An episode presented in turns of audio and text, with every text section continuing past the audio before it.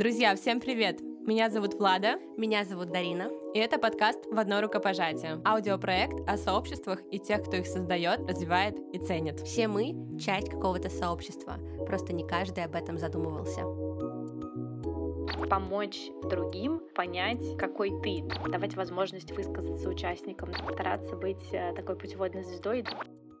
Сегодня у нас в гостях Викторина Ленцова. Викторина — амбассадор сообществ и еще с университетских времен.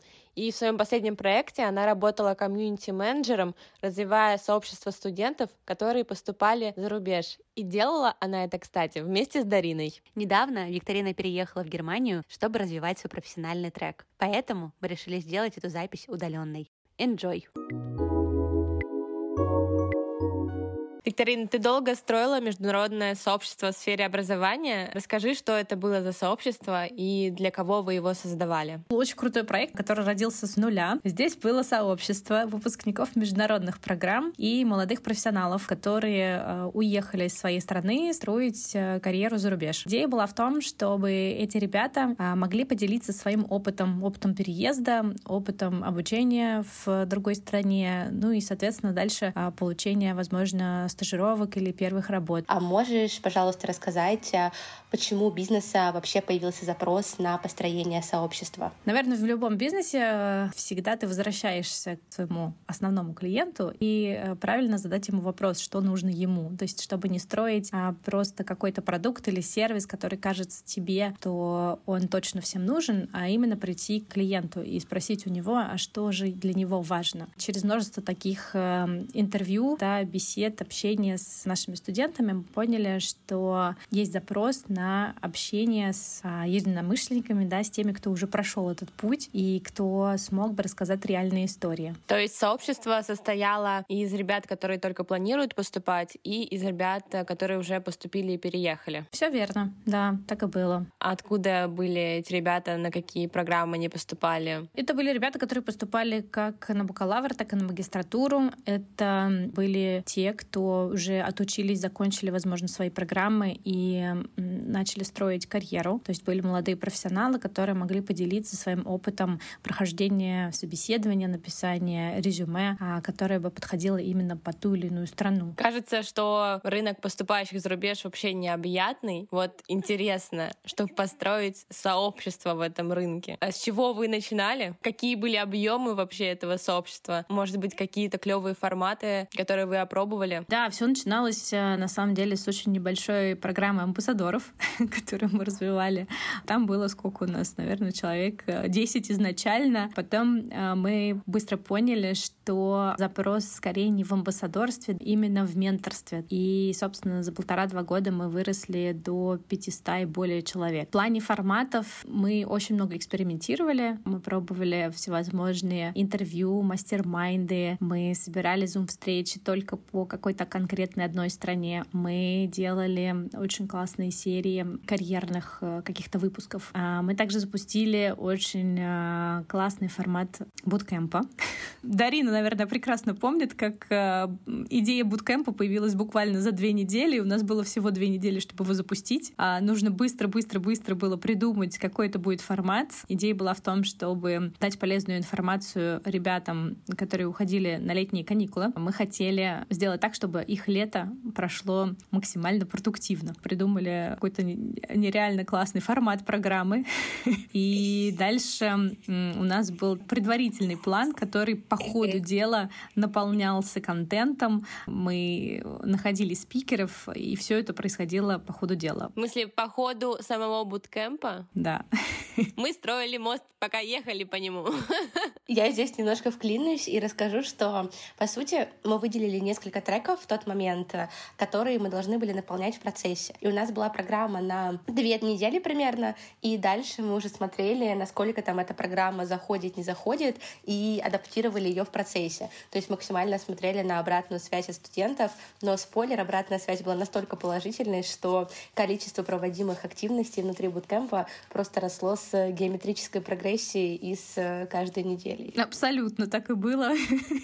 Э, если изначально нам было как-то сложно представить, наверное, то именно или сколько этих активностей могло бы быть, то очень быстро мы, собирая вот эту обратную связь, да, мы очень быстро стали придумывать какие-то новые форматы, новые возможности, и наши студенты, ну, точно не скучали, и для многих это оказалось эм, тем летом, да, которым каждый из них гордился, это было очень здорово. А в конце мы сделали еще и выпускной пикник, который прошел в разных городах, потому что буткемп у нас проходил весь онлайн, это были ребята из разных-разных городов России. Первый был у нас русскоязычный, а второй, когда мы делали его зимой уже, он был международный. Я прям чувствую, наверное, какое количество челленджей и сложностей вы преодолевали на ходу. Вот как раз хочется узнать, какие это были сложности и насколько тяжело объединять ребят из разных культурных бэкграундов на одних мероприятиях, не упоминая то, что они все были из э, разных часовых поясов. Да, часовые пояса действительно были разные, и какие-то большие мероприятия, как, например, вообще запуск всего, самого буткемпа, мы провели, по-моему, две или три, три даже вступительные сессии для того, чтобы убедиться, что максимальное количество ребят э, могло в них поучаствовать. Это были сессии, где мы дружелюбно приветствовали ребят в буткемпе рассказывали детально, что будет происходить, какие для чего есть чаты, каналы и прочее. То есть здесь было очень-очень важно с самого начала настроить всю коммуникацию. Дарина у нас была экспертом по, по всем коммуникациям в этом смысле и очень здорово помогла настроить изначально, скажем так, вот эту вот ниточку всех сообщений и инструкций, которые мы прописывали. Какие еще челленджи? Вообще количество ребят. Если ты помнишь, Дарин, в самом начале было сказано, что если придет 100 человек, это будет вообще феноменальный успех. Да, мы тогда прям очень ждали этих 100 человек, и мне кажется, никто не верил вообще в буткемпы. Это был первый буткемп, я правильно понимаю? Да, это был первый буткемп. Все посмотрели на нашу программу, сказали, ну, вы направьте туда 20% усилий. Если придет 100 человек, то направим максимум усилий. Мы такие, хорошо. И как-то у нас даже не было ощущения, что мы можем ожидать больше 100 человек вообще. Мы надеялись хотя бы на 50, 75, может быть. Так а сколько было-то? Первой неделе у нас было более 400. 400. Да, только к первой неделе. И дальше а, еще там за первые 2-3 недели еще набрался народ, то есть в общей сложности это было более 700. Сначала у нас было 300 человек, которых нужно было организовать на три трека волонтерства. Все хотели по все волонтерство сразу. Это был челлендж, и спасибо нашей команде Стасе и Маше. Э, Стася, Маша, вам привет, э, которые занимались этой организацией, потому что это было действительно тяжело. Этот буткемп стал крутым, наверное, тестом, который мы потом перекладывали уже дальше на комьюнити и на следующие буткемпы. А на втором буткемпе сколько было человек? Там была изменена программа. Какие, в общем, ошибки вы допустили, какие шишки набили, и с чем пошли уже на второй круг буткемпа? Второй буткемп мы сделали намного короче. Во-первых, каникулы ребята намного короче зимой, конечно же. Здесь нам нужно было подредактировать программу. Здесь э, программа была уже три недели. Говорили, что это были ребята уже из разных стран, то есть он был более интернациональный. Мы поняли, что э, мы очень хотели дать как можно больше летом, и за 10 недель, конечно, там ежедневных активностей кто-то уставал, кто-то продолжал ходить, кто-то кто у нас был супер супер ачивером. Во втором, конечно, мы забалансировали программу, поняли, что где можно а, сделать поменьше активности, на чем сфокусироваться. То у нас точно так же были все треки. Это и волонтерство, и иностранные языки, профессиональный трек. Было классно наблюдать уже за вот этим взаимодействием ребят в международных командах. Точно так же, в общем, получать обратную связь от того, сколько они всего интересного для себя узнают и выносят, готовясь к вот этому следующему да, шагу, большому переезду. И можно здесь воровать краски с вопросом. Раз мы обсудили вообще буткемпы, я думаю, будет классно рассказать немного про цифры и метрики. Как ты вообще считаешь, можно ли посчитать успех сообщества? Стоит ориентироваться на какие-то цифры и KPI, которые стоят перед командой? Или надо оценивать эмоции, атмосферу внутри? Да, это на самом деле очень сложный вопрос. Мне кажется, это был вот один из челленджей, с которыми мы столкнулись тоже. Как же можно настолько качественный, да, скорее продукт посчитать э, в количестве, да, в каких-то в каких-то цифрах. И постепенно мы начали понимать, что становится важно. Да? Это количество, например, человек, которые участвуют в определенных активностях. Это их удовлетворенность, когда проходит определенная та же неделя буткемпа. Мы как раз в буткемпе э, начали практиковать, применять, пробовать метрики, да, чтобы понять вообще, что получается, что нет. Тот самый satisfaction rate, который многие используют для своих клиентов. Нужна расшифровка. По-моему, это уровень удовлетворенности. Уровень удовлетворенности клиента, соответственно, продукт продуктом или сервисом. В данном случае, э, соответственно, у нас был буткемп. Помимо того, что мы делали, собирали обратную связь раз э, там, в три недели, мы поняли, что хотели бы вообще понять, почувствовать, а что у ребят происходит на еженедельной основе. И у нас э, родилась такая идея, чтобы закидывать коротенький опрос, и ребята могли поделиться, например, какими-то смайликами. Как у вас прошли выходные, или как вам эта неделя. И это буквально какое-то одно, не требующее, скажем так, усилий для заполнения каких-то каких-то длинных форм. А буквально ребята кидали какие-то там смайлики, да, и мы в целом могли понимать, угу, там по этому мероприятию, например, классно, огонь, все супер понравилось. Вот здесь есть о чем подумать, много мыслей. Вот здесь эм, какая-то неделя была волнительная, тревожная, потому что, значит, там кто-то сдает экзамены. И, соответственно, ты можешь копнуть чуть глубже и понять, э, что же происходит у студента или у, клиента, да, на данном этапе. Помимо этого, конечно же, мы смотрели на процент э, тех ребят, которые которые дошли до конца программы. И в нашем случае это был феноменальный какой-то процент.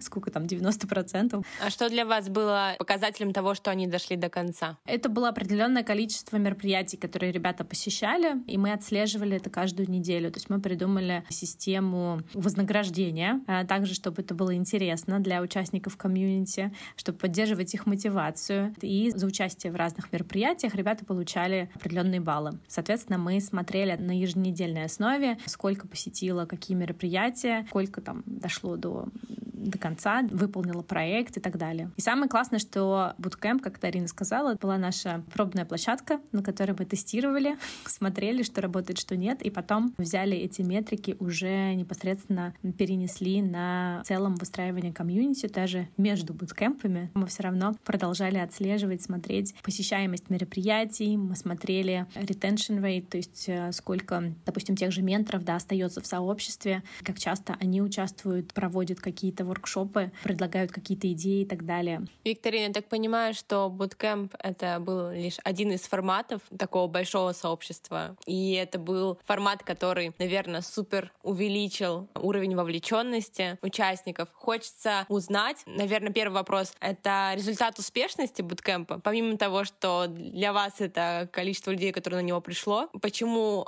Bootcamp был успешным? А второй вопрос — какие форматы вовлечения после проведения буткемпа вы внедрили вашу такую рутинную практику сообщества? Помимо того, что больше 90% э, ребят э, завершили программу буткемпа, это, конечно же, их фидбэк, это финальная форма э, обратной связи, где мы получили огромное количество благодарностей, слышали о тех изменениях, которые произошли у ребят за этот период, и получили очень конструктивные какие-то замечания, да, или предложения, я бы сказала, о том, что бы стоило оставить дальше, а, а что, возможно, мол, можно было бы как-то изменить. На основе, собственно, этой обратной связи дальше мы уже выстраивали программу внутри сообщества, как можно развивать лидерское направление. Кстати, да, наверное, во время буткемпа появились э, более активные участники, и вы взращивали потом этих лидеров э, внутри, или как это происходило? Да, так и было. То есть ребята, которые зарядились идеей, они готовы были продолжать э,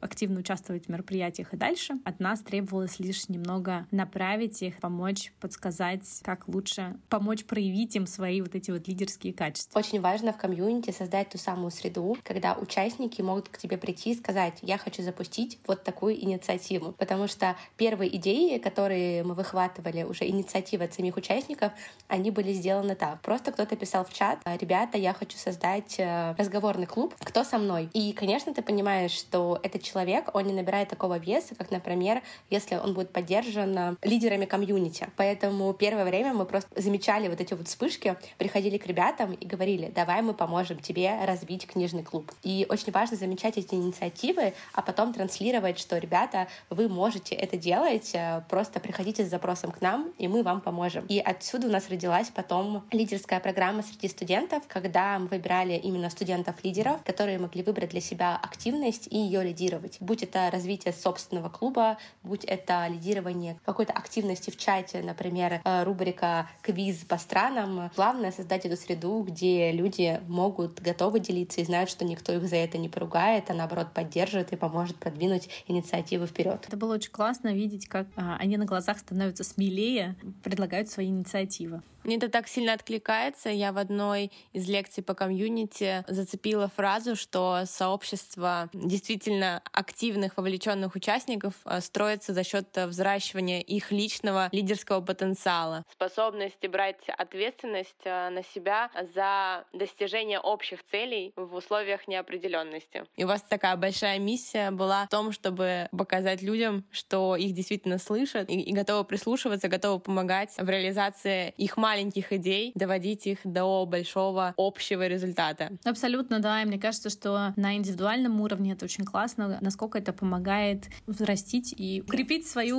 уверенность в себе. И в предвкушении вот этого какого-то большого шага, для кого-то это может быть поступление действительно в, в университет за рубежом, для кого-то а, работа в новой компании или в новой среде, то вот такие вот небольшие проекты, они очень сильно помогают уверенность в себе поддержать. Кажется, что это как один из э, моментов, который дальше поможет тебе не бояться в новой среде э, продолжать себя проявлять. Можно я тут еще один вопрос докручу? А, замечали ли вы э, вдвоем разницу на уровне менталитета? Потому что действительно замечаю, что все боятся выделяться, там, задавать вопросы. В общем, ты боишься быть выскочкой, и вот взращивание лидерского потенциала — это в том числе про то, что ты должен там что-то сам инициировать, взять на себя ответственность. Была ли разница в культурном плане, как себя вели ребята из разных стран? Было интересно наблюдать, э, как какие-то культуры были более похожи, а какие-то менее похожи. Иногда казалось, что русскоязычные ребята были более скромными, а потом, к сравнению, э, у нас были ребята из Индии, оказалось, что для них еще сложнее делать вот этот шаг вперед и говорить, что там я готов, значит, тут выступить. Их нужно было еще больше поддержать, да, для того, чтобы им это было не страшно, потому потому что в их культуре тоже про проявлять себя, как-то говорить, э, высказывать свое мнение, это тоже не столь принято. А как вы с этим работали? Это было личное взаимодействие с каждым участником или это были сообщения в чате и такая большая открытость для всех? Мы старались показывать как на примерах других ребят, то инициатива поддерживается, что это классно, когда у тебя есть какие-то идеи, мы рады их воплотить. Так и иногда мы смотрели, что, например, кто-то какую-то идею взбросил, но, но не уверен, что он хочет как бы ей заниматься, да, и мы, соответственно, приходили в личные сообщения, тоже спрашивали, привет, ты классно поделился сегодня там мнением, что ты думаешь, а не хотел бы ты, например, провести там следующее какое-то мероприятие. И потихоньку-потихоньку ребята чувствовали уверенность и безопасность пространства и начинали больше участвовать в тех или иных мероприятиях. Я здесь полностью согласна, потому что, конечно, подход зависел тоже от э, того, из какой страны были ребята, потому что на российском пространстве пространстве СНГ уже немного выработалась эта тема того, что ты можешь быть тем, кем ты захочешь, ты можешь проявлять себя, и как будто ребятам из СНГ, России было проще прийти и сказать, ты круто сделал это, давай попробуем. И дальше они уже ловили эту волну и сами могли это дальше развивать, просто спрашивая у тебя совета. С ребятами из Индии и африканских стран было немного сложнее, поскольку у них очень сильно развита эта система каст, систему уважения к окружающим, они иногда боятся задать какой-то вопрос в общем пространстве типа чата, поэтому для них было очень важно найти тот самый индивидуальный подход и сказать им, чтобы они не боялись раскрываться. И, конечно, когда ты еще какому-то человеку из Индии или из Африки даешь звание лидера, он чувствует, что он имеет это право еще больше, чем другие, писать в чате, общаться, продвигать какие-то инициативы и идеи. И, конечно, здесь очень важно найти подход в зависимости от страны и культуры, из которой которой исходит человек, и также с ним э, общаться. К Расскажи, какой совет ты можешь дать человеку, который планирует или хочет развивать международное сообщество с участниками из разных культур? Наверное, самое главное — какое-то время побыть наблюдателем и вообще постараться прочувствовать вот эти вот разные какие-то культуры и нюансы. Понятно, что есть какие-то общие составляющие, это безопасность пространства, это давать возможность высказаться участникам, да, давать им э, возможность и платформу для реализации их каких-то идей. Но при этом внимательно смотреть, как кто реагирует да, на те же предложения об инициативах. И, возможно, кому-то на первых порах действительно важно будет приходить лично, стараться узнать какие-то нюансы. Кому-то будет достаточно того, что это будут примеры э, в общем пространстве, да, и ребята за этим или участники сообщества потянутся за этими примерами. Ты больше как э, такой направляющий, как путеводная звезда, скажем так, и тот, кто дает возможность другим реализовываться и проявлять свои лидерские качества. И в этом смысле здесь могут помочь, кстати, дополнительные как раз лидеры да, внутри сообщества, те, кто готовы тебя поддержать в твоих инициативах, те, кто готовы внутри запустить какие-то свои проекты, те, кто точно так же очень эмпатичны, понимают э, разницу между культурами, да, и могут, соответственно, помогать другим ориентироваться тоже в пространстве. Поэтому, наверное, самое первое — это наблюдательность, да, дать время и постараться понять своих участников. Вот. А дальше стараться быть э, такой путеводной звездой и давать другим возможность реализовывать себя через э, тех лидеров, да, которые приходят. Мне нравится сравнение комьюнити-менеджера с путеводной звездой. Я слышала сравнение про флюгер, про дирижера, но путеводной звезды еще не было.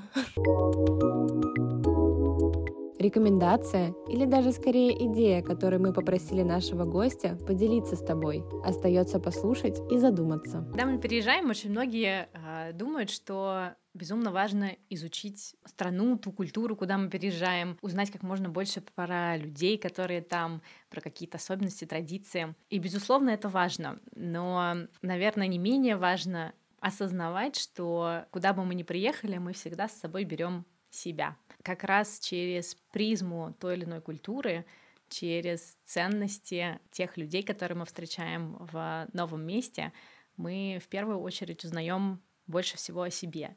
И это та возможность, э, которая позволяет нам узнать себя с э, какой-то другой стороны, понять себя лучше. Мне очень нравится цитата Нельсона Манделы. Нет ничего лучше, чем возвращаться туда, где ничего не изменилось, чтобы понять, как изменился ты сам.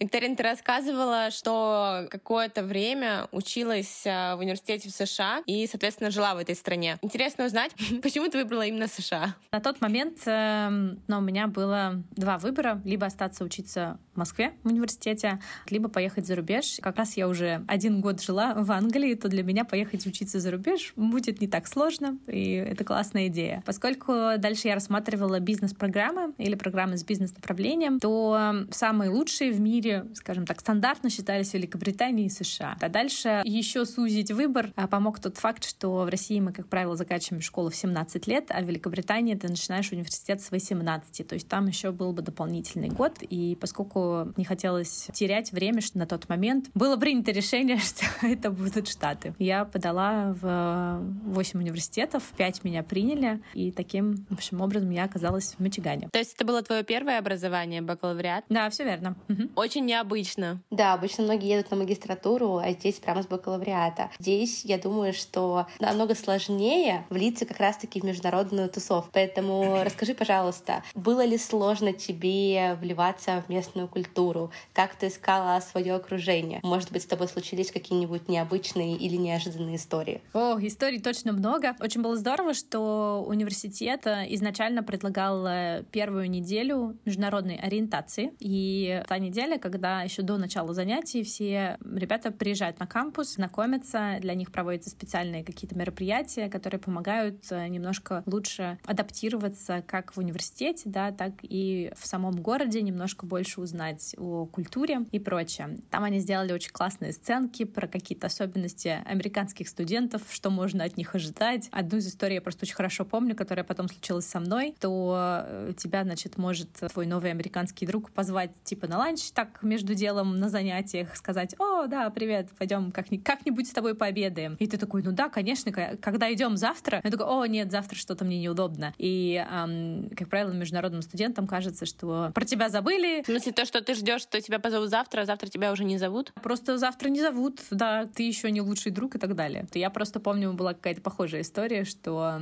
ребята собирались на обед, э, но как бы не сегодня, а когда-нибудь, и, и это когда-нибудь ты такой сидишь и ждешь, а, и понимаешь в какой-то момент, что, в общем, тебе самому нужно проявлять инициативу, да, а не ждать, что тебя позовут. Твоя задача а, в том числе не только понять культуру, куда ты приезжаешь, но и помочь другим понять, какой ты и что принято у тебя. Они не знают, как дружить, может быть, с тобой, и тебе важно это показать, продемонстрировать. И как же ты искала свою тусовку? Когда ты едешь учиться студентам, то это намного проще. При университете каждый семестр проходит большая ярмарка различных студенческих организаций.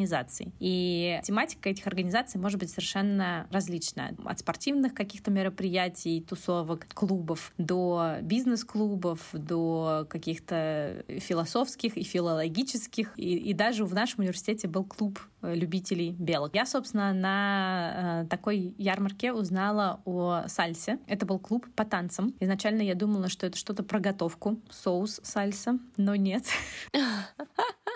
Я бы к такому присоединилась. А, это как ожидание реальность. Ты думаешь, что сейчас вы будете готовить соус, реальность вы танцуете сальсу. Я пришла на первое занятие, нас было шесть человек. Я влюбилась в музыку с первых нот и поняла, что это вообще очень круто, и я хочу этим заниматься. Каждый понедельник в течение первого года, а потом и последующих шести, которые я прожила в Штатах, я ходила на сальсу. Первый год я была просто студентом, который все в себя впитывал как губка, и мне это безумно нравилось, у меня появились новые друзья. Второй год мне предложили помочь команде стать официально студенческой организацией. Для этого мы делали большую доску с эм, привлекающими какими-то лозунгами, фотографиями, описанием того, чем мы занимаемся. Далее я помогала с эм, выстраиванием системы уровней для студентов, которые приходят к нам танцевать. Мы снимали определенную аудиторию. Я встречала студентов у дверей, и каждое начало семестра это были сотни студентов, которые стояли в очереди, чтобы попасть к нам на занятия. Это было очень круто. А потом потихоньку мне предложили стать инструктором, чего я безумно боялась и стеснялась, потому что на тот момент, э, уезжая из России, я была еще очень-очень стеснительным человеком, никогда в жизни не могла представить, что я буду преподавать, а тем более танцы, сальс.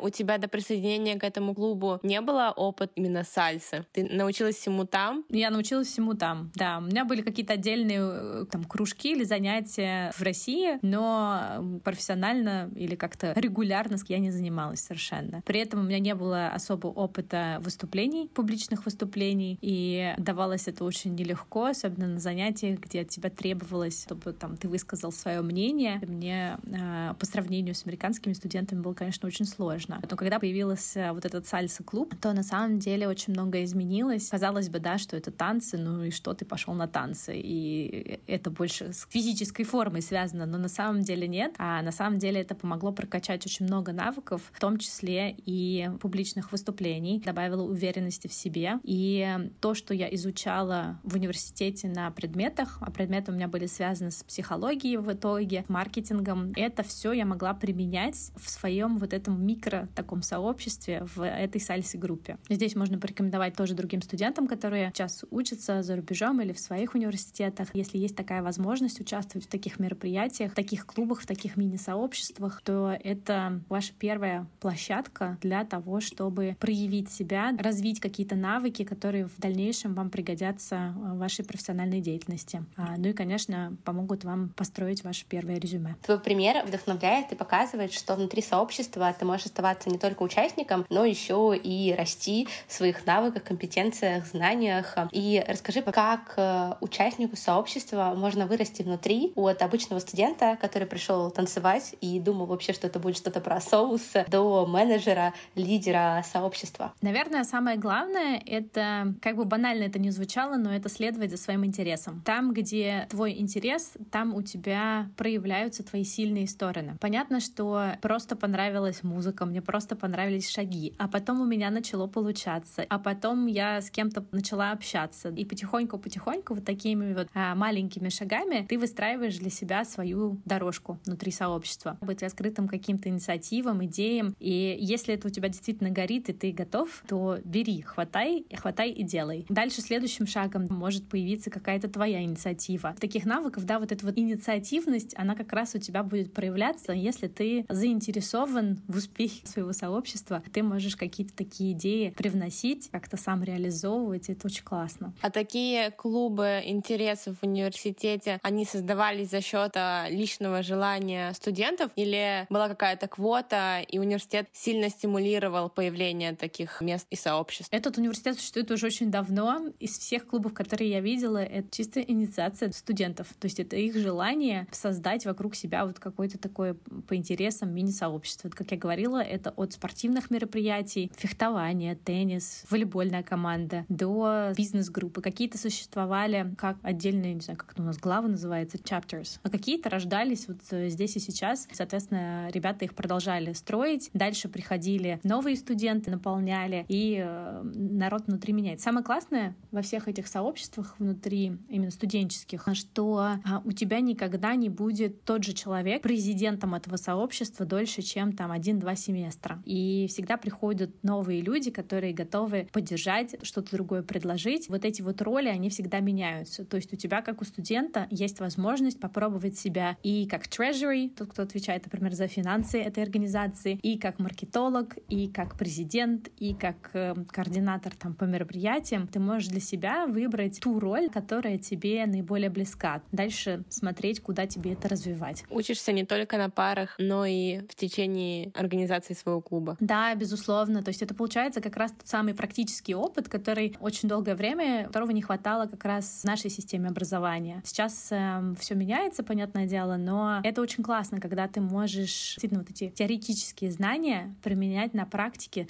даже на таком вот мини-масштабе, но который тебе помогает создать очень классную базу и дальше привнести это уже в свою профессиональную деятельность. А после такого опыта клуба сальсы в Америке, какие сейчас ожидания, планы на клубы в Германии? О, планов, планов очень много на самом деле. Я уже посмотрела, где проходят занятия по сальсе, поэтому вполне вероятно, что она вернется в мою жизнь. Наверное, когда ты только приходишь в новое сообщество, очень классно, конечно, понаблюдать, опять-таки понять, как это строится здесь, какие есть какие-то свои, может быть, нюансы, правила, ожидания. Дальше уже начинаешь там предлагать свою какую-то инициативу. Помимо этого, я знаю, что здесь есть а, различные клубы, как э, Girls Gone International. Нам нужно интро. Обязательно, которые встречаются точно так же на какие-то мероприятия. Вот как раз уже видела, что понедельник здесь будет выходной, и, соответственно, девчонки собираются пойти перекусить и посмотреть кино вместе, обсудить, и это просто те, кто друг друга не знает, в международном сообществе стоят и хотят пообщаться. Здесь очень классная тусовка пилатес-инструкторов. Я уже попробовала вчера, на самом деле, одну из студий, мне очень понравилось, и я понимаю, что это еще одна возможность а, через вот эти вот студии, занятия точно так же дальше следовать за своим интересом, знакомиться с людьми и смотреть, как я могу в том числе быть полезна в этом сообществе, да, либо с кем можно еще познакомиться, куда эти знакомства могут привести. Есть вообще в Германии комьюнити русских? Огромное. Я потихонечку э, начинаю общаться. Здесь, наверное, вопрос того, и что тебе интересно. Нужно идти туда, где лежит твой интерес. Зная викторину, я думаю, что она отправится в первую очередь в международное сообщество, а не сообщество русских э, в Германии. Международная, наверное, тусовка — это в моем ДНК, поэтому я открыта к разному общению и уверена, что будут интересные встречи впереди. Каждый выпуск мы заканчиваем нашей рубрикой Блиц, где мы задаем короткие вопросы. Ты можешь отвечать на них так, как тебе комфортно. Так что погнали. А, Начнем с первого. А, назови три главных критерия сообщества, к которому ты бы точно захотела присоединиться. Миссия, которая мне отзывается. Люди, с которыми хочется продолжить общение и узнать о них больше. Возможность быть в том самом международном сообществе, международной среде, а, которая мне так близка. Супер. Следующий вопрос. Он очень короткий. Онлайн или офлайн? И почему? Хо-хо. Здесь хочу ответить а, таким образом. Конечно же, никакое онлайн-сообщество не заменит а, офлайн общение, когда ты можешь через через эмоции, да, а, получить совершенно другое качество общения с людьми. Но при этом, когда началась только пандемия, и многие говорили о том, что, о, мы все социально дистанцированы, и это так тяжело а, найти это общение, и мы все, значит, страдаем тут без общения, я на самом деле заметила, что особенно в бизнес-среде очень многие контакты стали намного более доступны. Люди быстрее соглашались на Zoom-встречи, и вместо того, чтобы сказать, ой, ну давайте дождемся там конференции через э, два года, на которой мы, может быть, решим, что мы друг другу интересны, давайте созвонимся на следующей неделе и обсудим э, ту или иную идею, тот или иной проект. И люди шли на контакт намного быстрее, и кажется, что из этого получалось намного более интересное общение, и было больше возможностей что ты выберешь или-или быть ядром какого-либо международного сообщества, основным его участником или построить свое окружение самой. Можно стать ядром сообщества, и можно начать какое-то сообщество, и внутри него очень быстро возникнут какие-то свои связи, взаимодействия, и будет очень классно наблюдать, как э, вы вместе растете.